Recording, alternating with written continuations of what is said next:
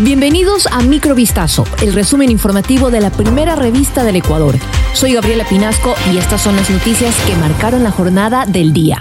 Un atentado dirigido contra las instalaciones de la Fiscalía en Manta ocurrió cerca del mediodía de este lunes 29 de enero de 2024. El hecho violento habría sido perpetrado por el grupo terrorista Los Choneros, que dirige el prófugo más buscado del país, alias Fito. Sobre el ataque, la Fiscalía informó que afortunadamente no dejó víctimas, únicamente daños materiales. Además, la institución compartió la foto de un panfleto en el que la organización narcocriminal antes mencionada se atribuye la autoría de la balacera registrada afuera de las instalaciones de la Fiscalía. En un comunicado, la institución reiteró su llamado a las fuerzas del orden para garantizar la seguridad del personal misional y administrativo de las fiscalías a escala nacional, de manera que puedan seguir cumpliendo con sus funciones. Los bomberos lograron controlar el incendio forestal desatado en la Reserva Ecológica El Ángel en la provincia del Carchi.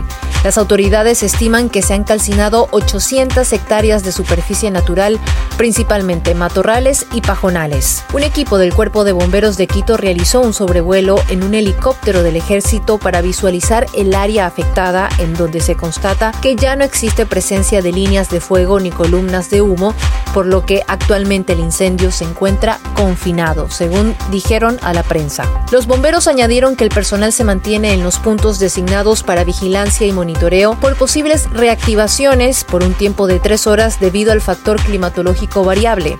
Que desde la noche del pasado sábado, personal de los bomberos se encuentra desplegado en este sector de la reserva que tiene una alta biodiversidad.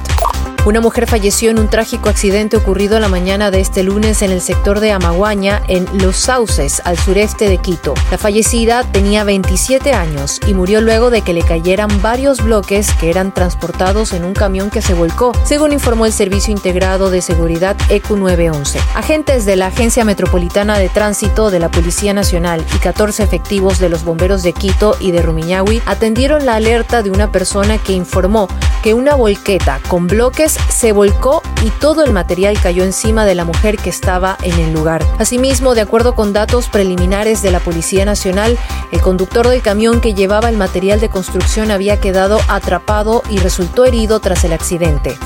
Luego de los primeros 20 días de la declaración por parte del gobierno de un conflicto armado interno contra el crimen organizado, un total de 4.488 personas han sido detenidas, de las cuales 237 fueron arrestadas por presunto terrorismo. En el último informe publicado este lunes sobre las operaciones policiales y militares realizadas en el territorio nacional entre el 9 y el 29 de enero, las autoridades afirman haber abatido a seis presuntos miembros de estas bandas ahora catalogadas como terroristas. De acuerdo al balance del Ejecutivo, en estos 20 días hubo 13 atentados a infraestructuras públicas y privadas y a dos establecimientos policiales. El informe se publicó antes de conocerse de un atentado esta mañana contra las instalaciones de la sede de la Fiscalía en Manta, que no dejó víctimas, pero sí daños materiales.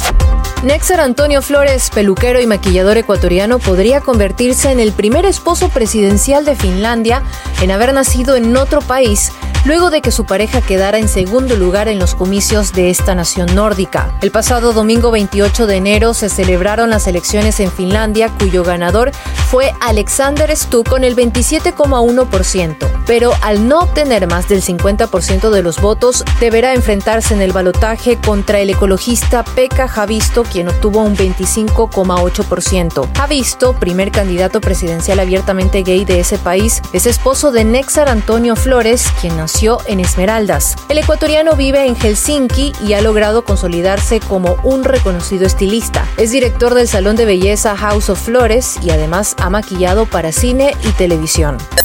Esto fue Microvistazo, el resumen informativo de la primera revista del Ecuador. Volvemos mañana con más. Sigan pendientes a vistazo.com y a nuestras redes sociales.